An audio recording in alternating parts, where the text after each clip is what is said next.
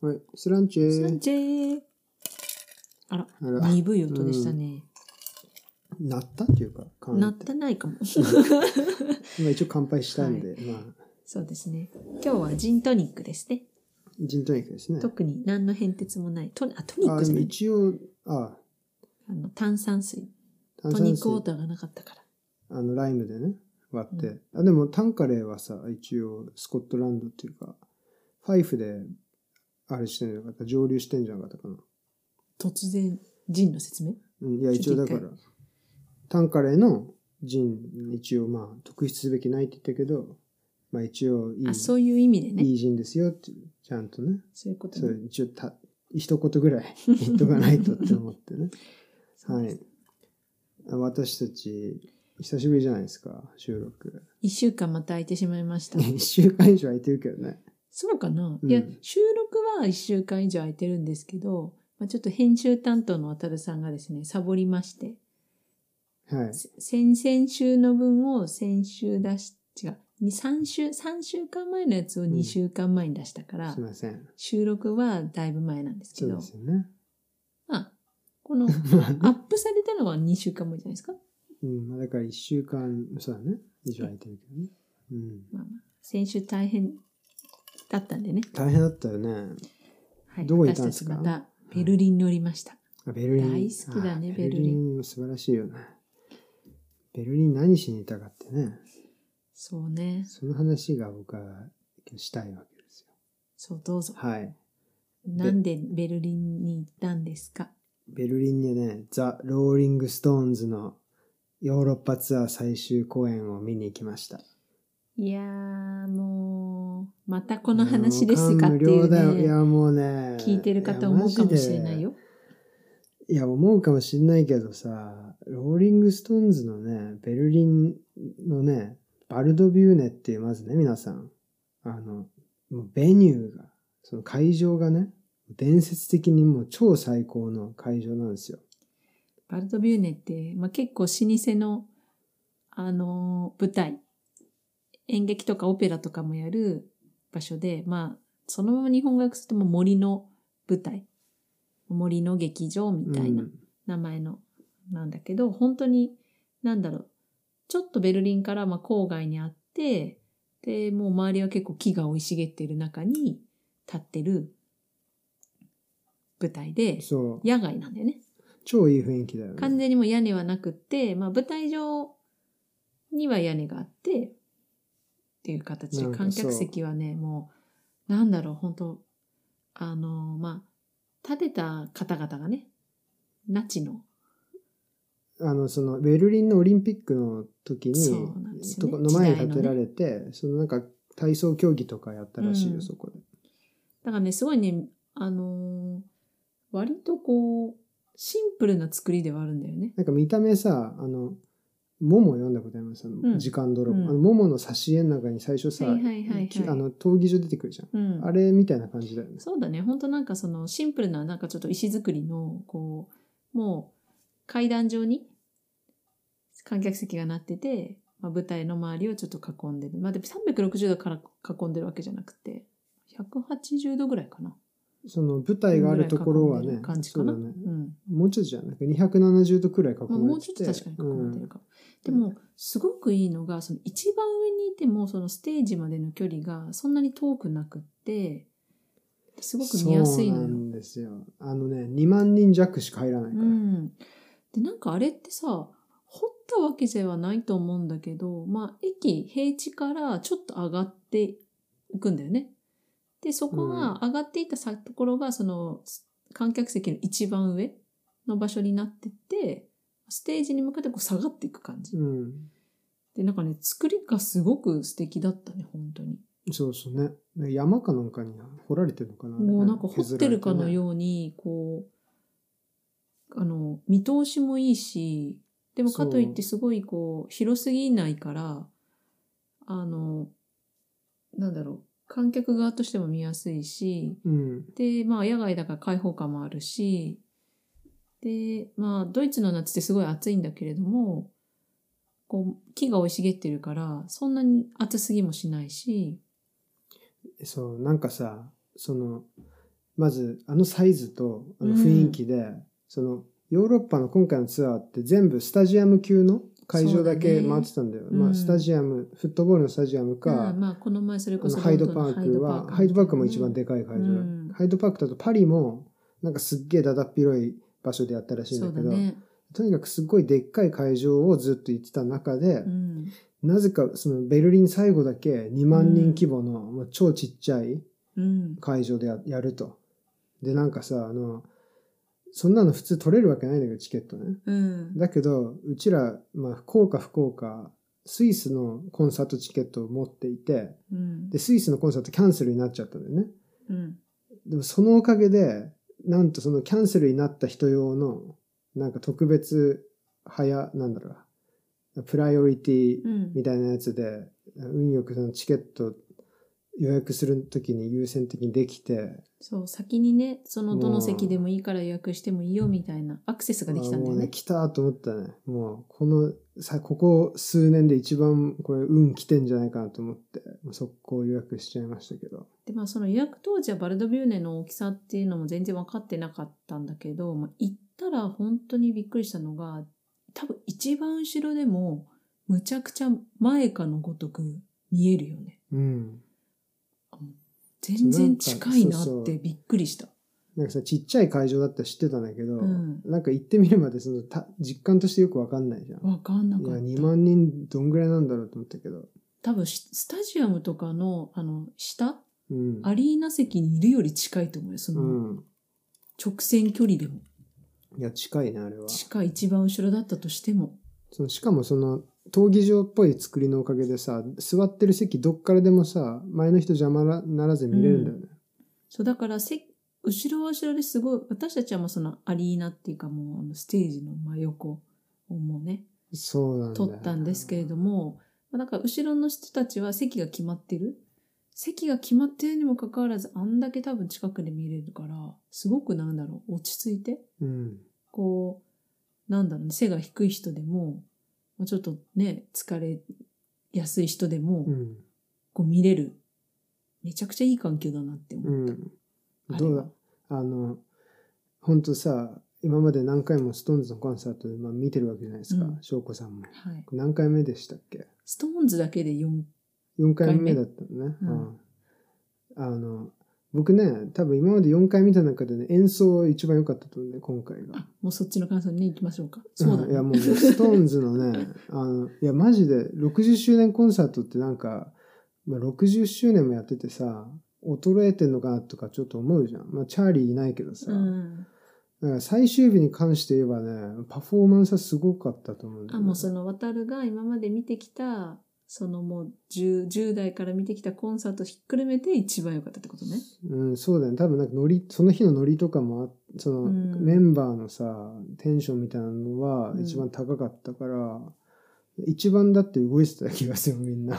なんか私は例えばその直近と比較するとハイドパーク行ったじゃないロンドンの、ロンドンのハイドパーク行った時は結構なんかちょっと疲れてんのかなって前多う分ん前のこの収録でも言ったかもしれないけど、その前その前に見たエディンバラの時よりはうん、まあ、年数も経ったしなとかチャーリーもいないしなとかいろいろなのかなって思ってたんだけどうん。今回のバルドビューネに関してはもうね最初から最後までもうもう超楽しかっいたや、しわかる。なんかもうあの本当ステージの皆さんが楽しそうなのも伝わったし、うん、もうね最高だった。結構テンション高かったうよんね、うんなんかだからハイドパーク見た時ね正直だから次のコンサートが見るとしたら最後になるのかなとかちょっと脳裏よぎってたわけ、うんあもうストーンズ最後なのかみたいうんうな、んでこのバルドビューネ見たらあこれ日本公演あるなって思った ね楽しそうだったよね。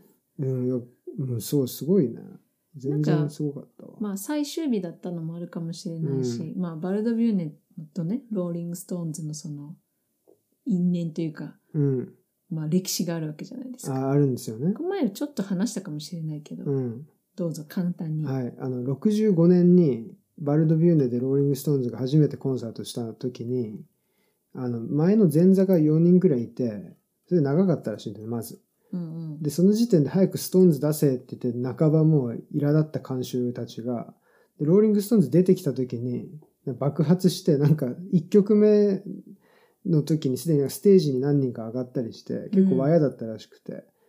で、なんとかなんか4曲ぐらいストーンズ演奏したらしいんだけど、それでやめて、で帰ったと。で、さらにその観客が暴徒化して、アンコールしろとか言って、だから結局20分ぐらいしか演奏しないからさ。で、暴徒化して、えー散々会場をめちゃくちゃにした挙句、えーを大損害を受けたと。その会場側がね。それ以後、しばらくそ数れ以年来使えなかった。そうローリング・ストーンズはできんだしそもそもロックコンサート自体80年代くらいまでずっとやってなくてうん。でローリング・ストーンズが初めてまたそれ以来やったのが確かいつなんだっけな90年代に一回やったんだっけなバルトビューネで。うん確かなそういう久々にで2000なんか2000何年だかにもう一回やってそれもバルトビューネベルリンでってことベルリンでベルバルドビューーあバルミバルドビューネネ。バルトでビューネでね。そうまあだからそのそれ以来初めてってわけじゃないんだけうど、ん。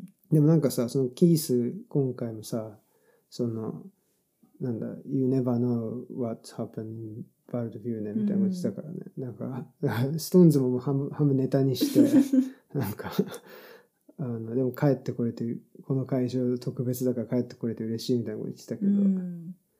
なんかすごい楽しそうだったいや、ね。よかった。なんか、なんか本当に合ってるよね。なんか、やっぱストーンズってさ、もともとクラブでとか、そのバーとかでさ、うん演奏してたわけじゃん、黒人音楽を。はいはい。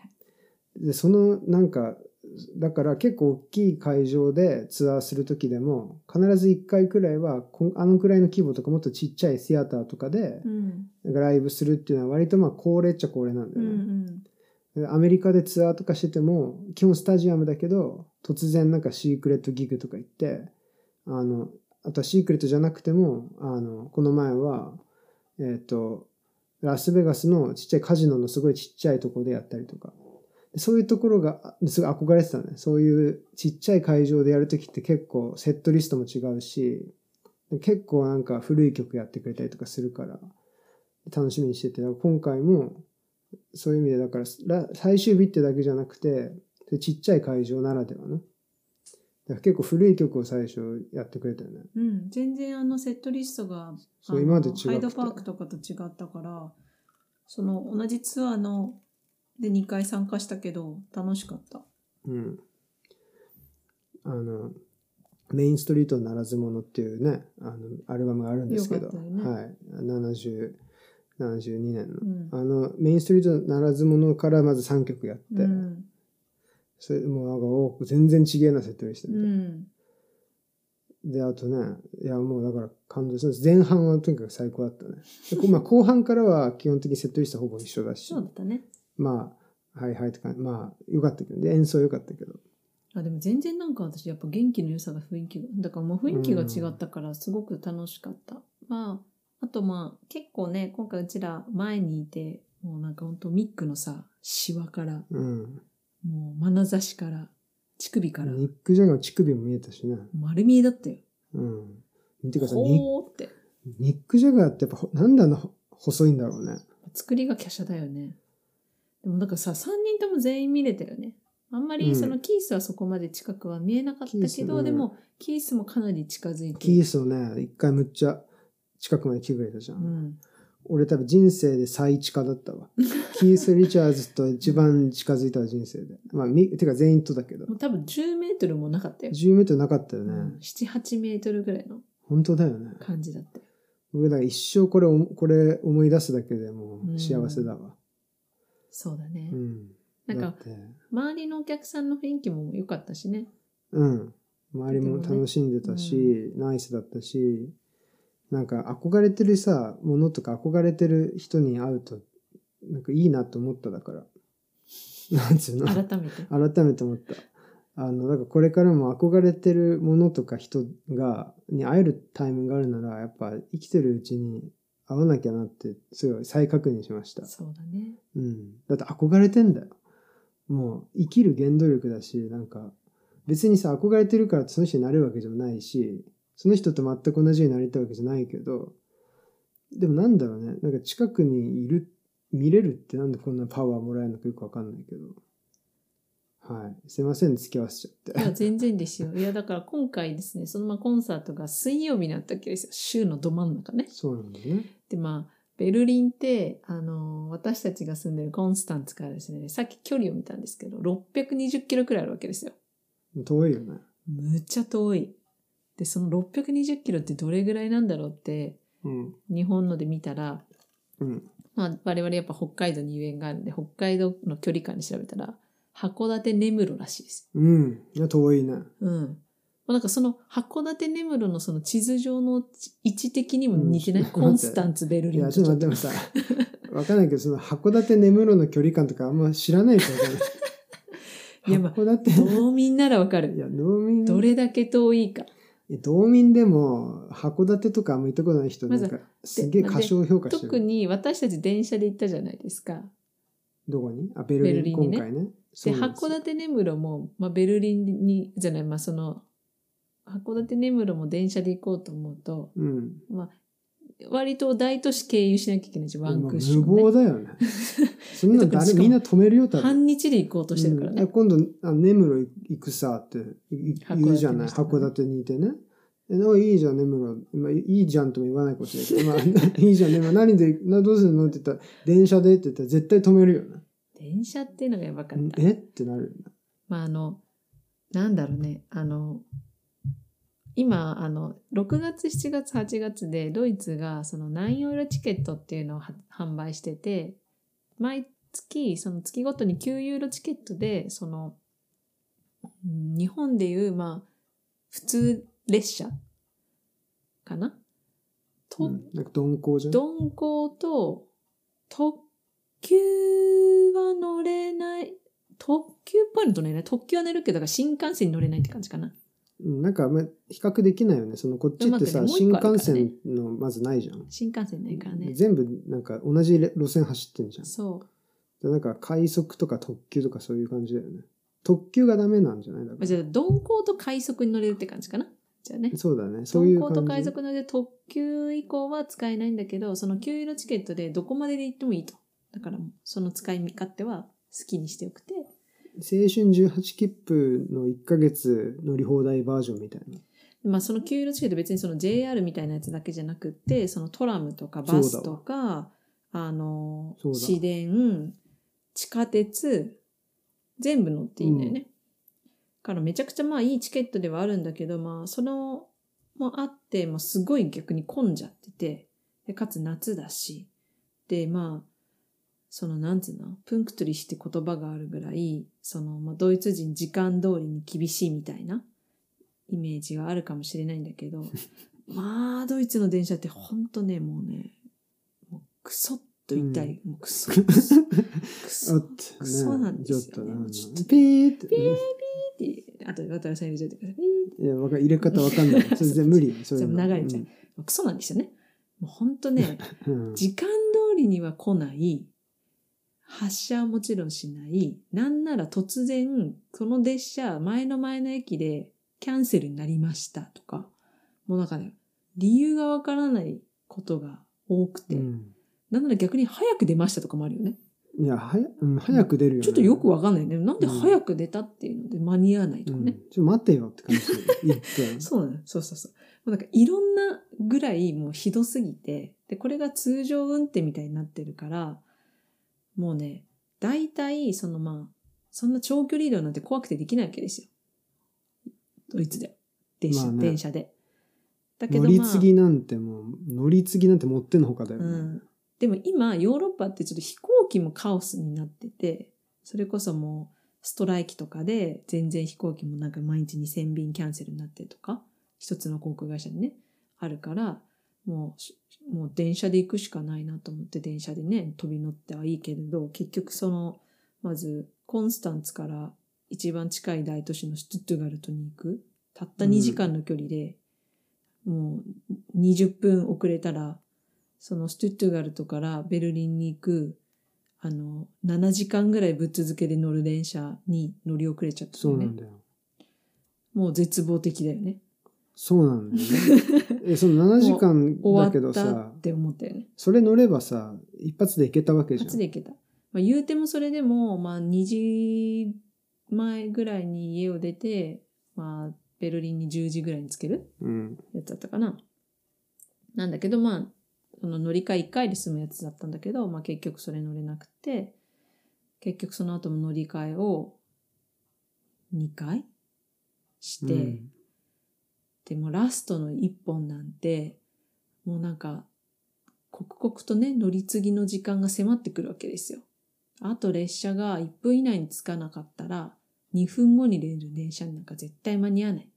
みたいな人が、もう、列車のさ、その出口のドアの前にね、たむろして、うん。集結してね、うん。次の列車に乗れなかったらみんなベルリン行けないみたいうなん人たちが集まって、もうすごかったよね。みんなもう猛烈だし。猛ダッシュ。みんなで支え合ってね。うん、で、着いたら、ベルリンの、その、何番線どこだみたいな、何番線何番線、あ、あそこノイみたいな感じでいて、うん9あそこっつって、わあ、9、8だっつってみんなで言って、こけてる人いたもんねう。こけるし、汗、汗だくだよ。 そうも大丈夫かとか言いながうらん支えて、で、みんなでね、ベルリン行きに乗ったりみたいなドラマがうまあ大冒険ですよ。あるぐらいのね、600キロの大移動をして、うん着いたベルリン。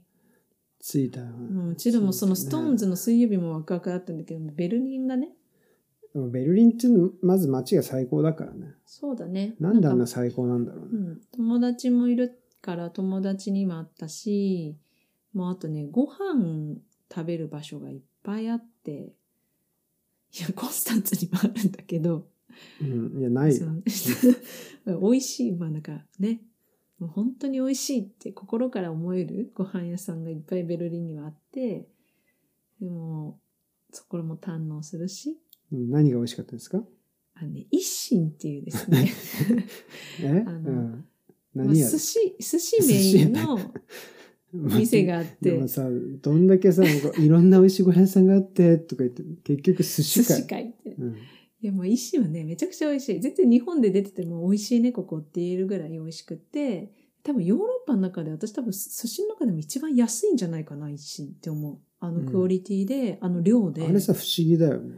でなん10であユーんなロ安いの切る商品いっぱいあるじゃないうん。そう、なんかそれもすごいなって思う。うん、いや、そのさ、松竹梅ってあんじゃん、あの、寿司のね。寿司のさ、あセのットねで、え松竹梅ど、どっちが偉いんだっけえー、生が偉い。生が偉いそうそう、だからしょしょ松か。まあつ松さ、まあその、普段の値段でも25ユーロくらいで確か。そうね。ハッピーアワーで19ユーロとかでしょまあ25だとしても、うん。あのクオリティでさ、ヨーロッパの大都市でさ、うん。 25ユーロってめっちゃ安いじゃん、めちそゃくもちゃそ安いも。。お寿司が多分12貫ぐらい乗ってて、巻物もあって、うんで、かつ、そのネタもいいんだよね。中トロとか、イクラとか、まあそういうのも入ってる。ウニとかね。うん。ウニかイクラが出てきましたね。あの、まあ、日本の皆さんにあまり伝わらないこの感動かもしれないけいやど、ウニかイクイクラだよ、だって。 すごいわけですよ。幻の。そうんであといいのが、あの、無料で緑茶がついてくることね。あ、それもいいね。あれも素晴らしい。うんこれもあんまり勝手にね伝わらないかもしれないんだ勝け手どにお茶が出てくるシステそうム。そう。あれはね、ないよう。んお茶でだ、お茶だけでだいたいドイツだと3.5ぐらいは、ユーロぐらいは払わなきゃいけないから500円くらいかな。うんなので、だからそれだけまず浮くよね。だからね、うんその、お茶出てくるよねって、その一心を知ってるドイツのさ、友達にも話したじゃん。うんうんそしたらさ、あ、お茶いいよね、みたいな。うんいや、だからドイツの人もね、いいと思うんだったら、そシステム導入しようよ、もう、こその。んなね、ティーパックぐらいだったらそんなおに茶高くかないから、ね。水出てくるシステムさ、うんそろそろなんか一心から学んでほしいよね。そうね。ドイツのレストラン。非常に、まあ、一心には私は4回行きました、ちなみに言うと。もう ね、通ってたもん、 10日間いたうちに狂4った回よう行きにまし。言ったてましたよね。はい。一人でももう2回くらい行きました。でもなんか確かにその、そのマグロがね、僕、その情報をさっきから探してるんだけど、あんまり見つからないんだが、その一心のマグロは地中海産のとてもいいマグロらしくて。渡るさんは日本のよりも美味しいって言ってたよね、何回も。そのいや、その日本のいい寿司屋というか、日本の普通の回転寿司の、まあ、あんまりこだわってない、あ、なんかだいぶ保険をかけていや、ねまあ、いや、マグロ、いいマグロいっぱいあるからね。えでもあれは本当に美味しかったでよ。もマグロうまいよね。うん、マグロ美味しい。僕だからあの一心のマグロはマジでうまいと思います。一心のそもそもロゴがマグロなんですよ。で、うんマグロ推しの店なんだけど、そなんか、本当にマグロ美味しい。うん。マグロセットっていうぐらい、握りとまあ巻物のマグロだけのやつがあるぐらい美味しい。あと、お表も美味しかったね。おひょうね。なんかカレーみたいなカやレつー、ね。そうそう。なんか、多分うまく熟成されてるって、そうまみがあって、もうなんかとにかくうまかったね。もうね、全部美味しかった。一心はあれなん何ででもあ美味るしかもうった。めっちゃうまいよね。だなっんてかさ、、もうね、私他にも食べた。なんか三色丼とかも食べたうし、ん、あとね、あの、爆弾あ、爆弾もね。食べたけど、ネバネバ丼みたいなやつだっけ。もうそう、納豆とかはいはいはオいクラとかとろろとか、うん。まあそんなそ具材すらさ、こっちでは高級じゃない。うん。惜しげもなくね、それにマグロもいっぱい入って。っていう形で、一心とかね、まああと焼肉、コリアン焼肉屋さんとか、あ、焼肉もうまかったね。あとヤムチャ屋さんとかも結構アジア料理ね、やむに、やむちゃいなんて言ったっけうん、行ったじゃん。天津屋さあん。あー、はいはいはい。ああ、よかったそね。この友達のおすすめで行ったけど。確かに。あそこよかった。あと、あの、ケバブね。有名なケバブ。そうだね。3時間並んだけ ど。なんかあの、ムスタファ・ゲミューゼ・ケバブっていう、あの、本当露店なんですけど、私はもう、この35年の人生で、あんなに食べ物のために並んだ記憶はないよ。いや、ほんいやないよ。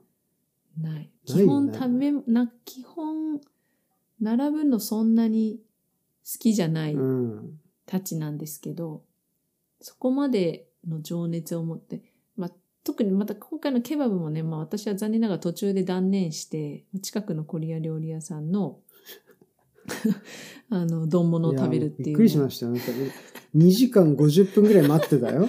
うん。で、あとまあ、たし、もう本当にあと多分10分くらいでっていう時に、私もういいわって言って、うんあそこのプルコギ丼買ってくるって言って、まあそもそも ね、プなんかルもコうギ丼買ってきたからね、れ列れ列にジョインしてさ、列にね、並んでってさ、暇なうん時に散歩してたのよ、私じゃない。うん、あの残角もプルコギ丼がめっちゃ美味しそうだなって1思ってて。時間半ぐらいの段階からずっとプルコギ丼って言ってたもんね。うん。で、2時間50分の大会でついに痺れを切らしてプルコギ丼買ってきてだよ。うん。で、でホクホク顔で帰ってきて さ、で、なんか、列のにいるとこでこう、プルコギ丼食い始めたじゃん。うんもう列の前後、まあ特に後ろの人たち さ、それむっちゃうまそうじゃん。それむっちゃうまそうだな、それ、みたいそな。れお隣の隣の店だよ。うんむちゃくちゃそそられてたよね。ういんや、プルコギ丼絶対うまかプっルた。コむギっちゃうのまか量っもすごいしさ、まあプルコギ自体もしか、まあ、そまあ、ケバブはまた好きなんだけど、うんそもそも多分その日ね、ケバブの気分では別になかったんだよた。そうなんで私しょうね。はね。なのにな、なんか、予定的にそこしかもうなかったんです。あとそう。行くの。で、まあ、ビール持って友達と喋りながら並んでたから、まあ、まだ良かったんだけど、うん。立ち飲みみたさいな。すがにね、だんだん飽きてきたんだよね、多分ね。まあ、立ち飲みでさ、つまみなし、ビールだけでねう、ん、 3時間はちょっとね、でも10時過ぎてたじゃん、夜。うん。7時半からだね、並び始めてね。うんもうさ、ちょっとさ、うん。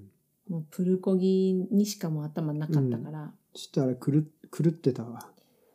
そう、3時間はやりすぎだ美よね。味しかったよ。なんかあいやと、まあ美味しかっ美味た。しかったよねなんかその、ケバブ屋さんって結構中の入ってる具材似てるんだけども、そこは結構独特だったから、うん。まあ、ある種新しいケバブを体感できたって意味ではよかったけど、うん。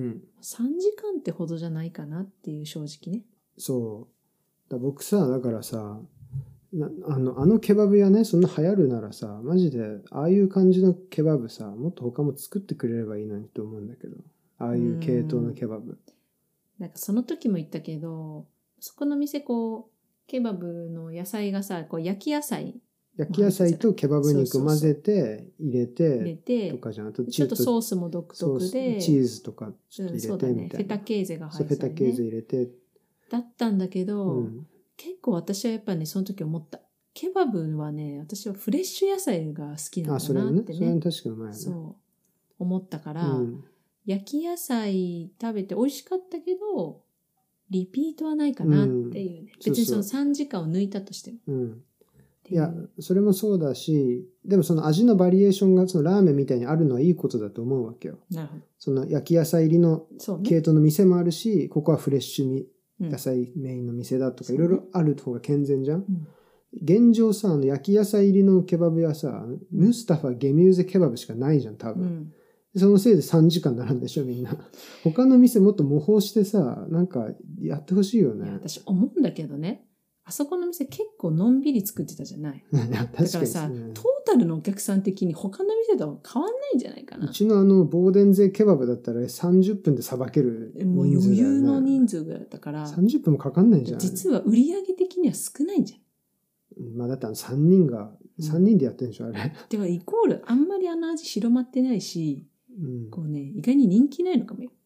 じゃあもう完全に味とは独立に、もうね、あの30行列に興味があ行列本当にる行列だけの。 人たちがやっぱそうかな介。してる。だとしたら、それは素晴らしい群衆、 あの群衆渡さ心理。んの僕の研、究にあの、研究のまさにあのイントロとかで使えそうなネタなんだけどな。だって真似するでしょ。じゃあやっぱ翔子さん的にはあれ全然身が伴ってないわけね。あの行列そは。んな気がするんだよね。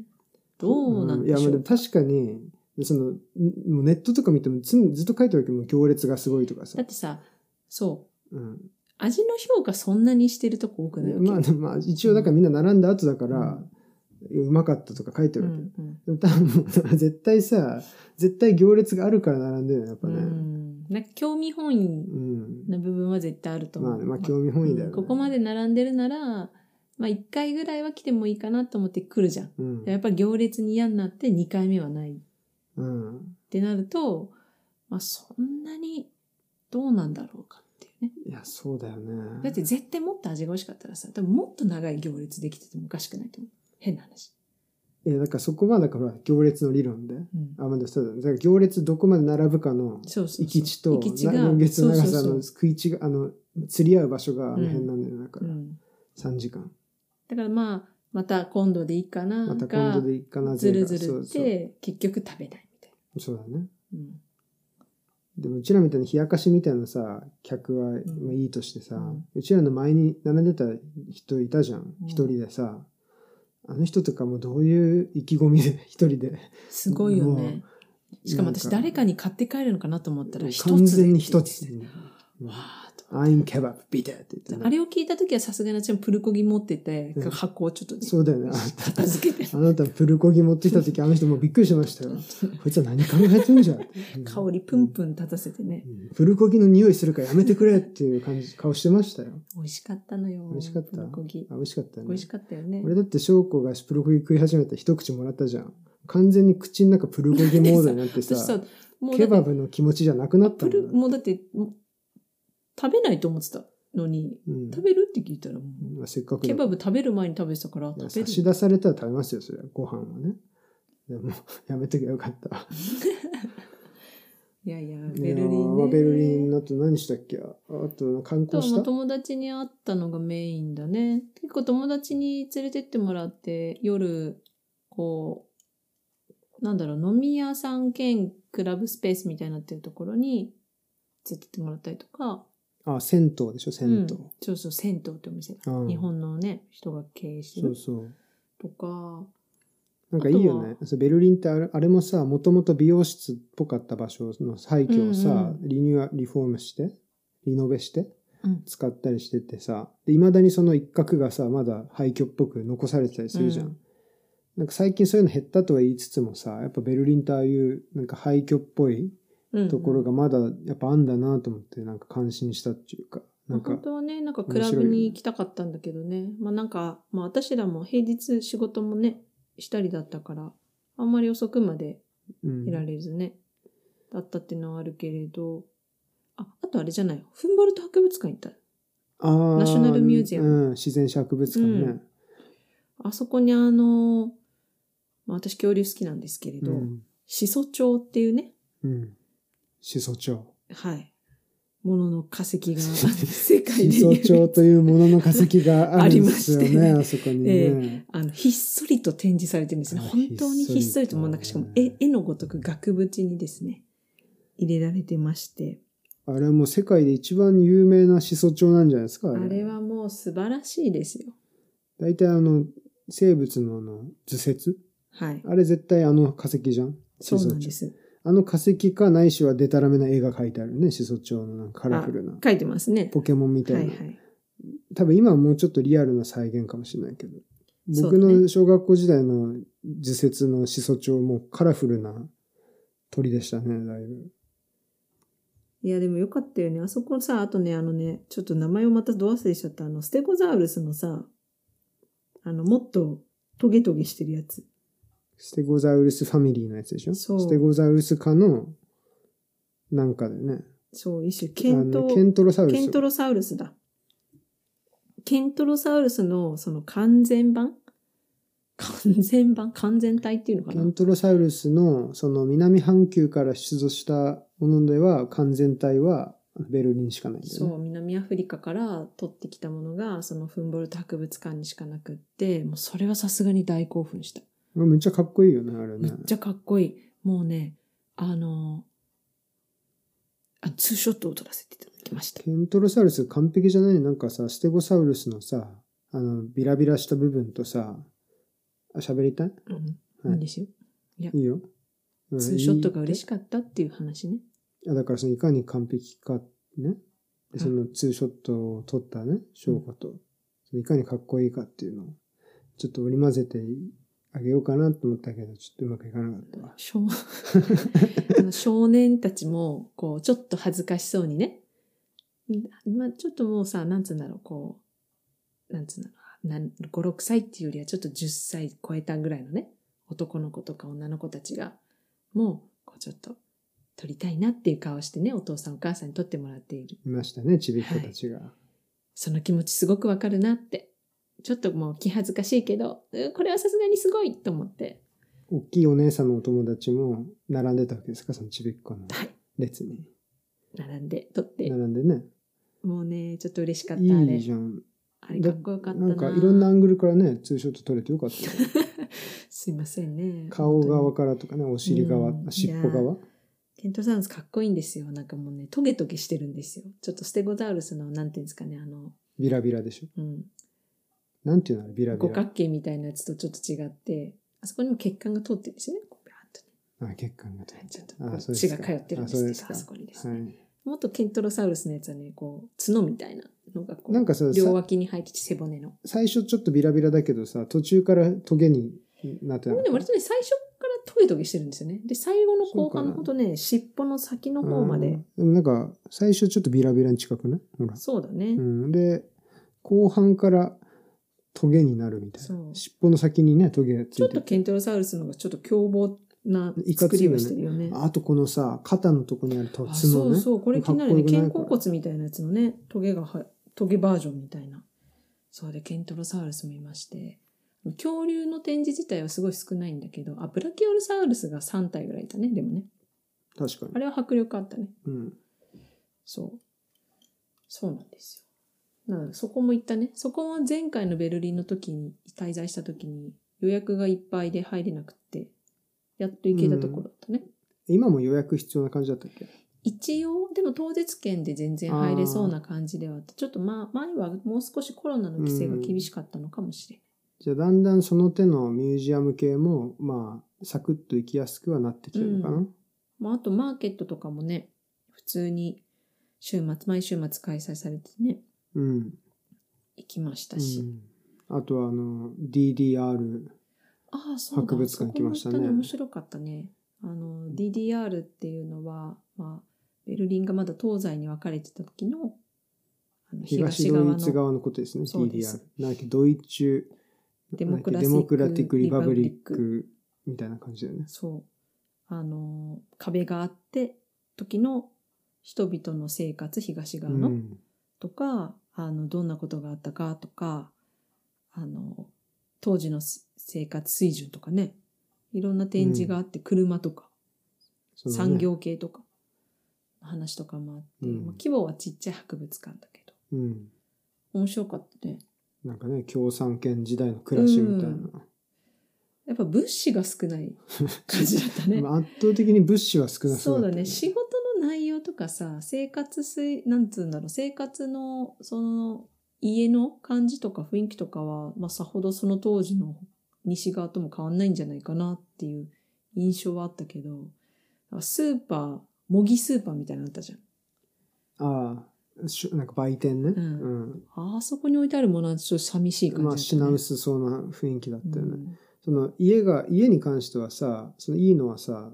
あのアパートに必ず広い遊ぶ庭がついててみたういんな、うんであれの名残っていうかやっぱりいまだにそういう作りのうん。マうん。ンションとかアパートがさ結構あるよね東側ね。東側、うんベルリンのあと、あれ面白かったな、その、家族が、例えばお離婚した時っていうのは、その、旦那が基本は家を出ていく。うんで、その家と子供は奥さんが、まあ、基本的にうん預かる。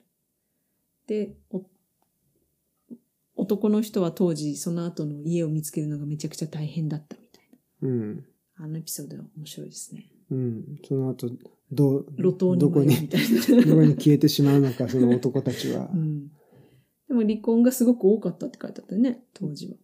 まあでもその前提としてはまず結婚の率が高いっていうか結婚早くてみたいな感じじゃなかったっけその推奨されててそうだでね。まあ子作りも結婚しろまあ子供を作れっていう。夢や増やせやみたいなのうん、で、でその政治的なそう反動面きが。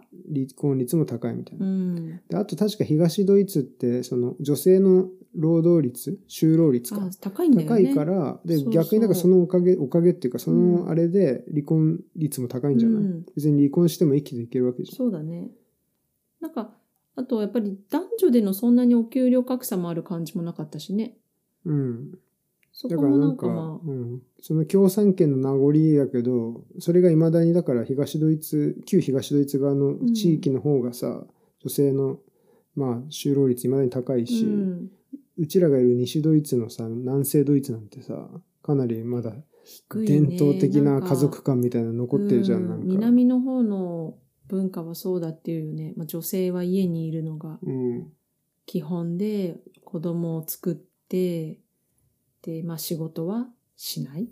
ね、やめ全然る。なんかドイツって言ってもさ違うよねう全然、ん、そういう古い、古い考えって言ったら、あれだけど、まあ、伝そういう考えの人伝が統的家族みたいな、まだ多いよね。で、まあ、うん男女でお給料格差があってとか、そのなんかんその学習社会のシステムがなんかそうなってるよね、教育格差もあってみみたいなのは確かに南の方が多いイメージがうんうんあるね。そういう意味でも、まあ、東ドイツ博物館、まあ、面白かったよね。面白かった、うんそういう社会の感じ。うんまあ、ほんとさ、まあ、私たちが生まれてからもそうやって別れてたわけだからね。あまあ、不思議だよね。だからさ、その、意外と普通そうだったって、その、暮らしぶりとかね、品薄だけど、みたいなので思ったのがさ、確かにその人権とか、そういう意味では不不自由だし、うん、移動がね、制限されるっていうのまがあ大そきいよね、一そ番ね。の、プラ、なんか、結構その、ね、人権的な問題あるじゃん、やっぱ共産権の暮らしって。うんうんじゃあ実際当事者として生きてる人たちがさ、そのウェルフェアとして幸せう度んが必ずしもじゃあ不幸せだったかっていうと、なんか多分それ一概にも言えない部分あるのかなっていうか、結局だから、なんか、その人権って当たり前じゃないから、うん。そのハッピーならいいじゃんとかって思ってるようだと、ややっぱり人権犠牲にしても、とりあえずハッピーな社会って作れちゃって、で、そうすると危う方向に行くのかなとかちょっと思ったりした。なるほどね。うん。まあ特になんか自分の生活とかが安定していると、そこのね、なんだろう、別にいいんじゃないっていう意識は働いちゃうよね。うんどうしてもね。それは普通だと思うし、私もそうかもしれないし、そういう状況だったら。うん。まあ、ね、そういうのも見れるのがベルリンの面白さいや面は白いっすよね。ではあるよね。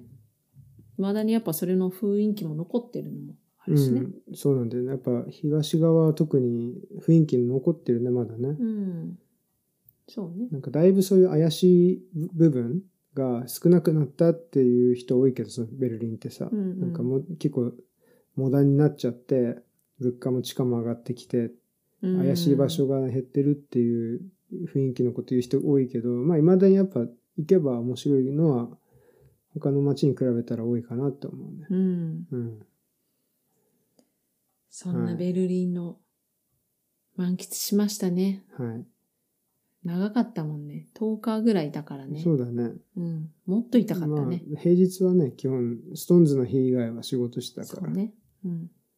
散々さっき言った行きは帰りは順調に帰ってこれってね。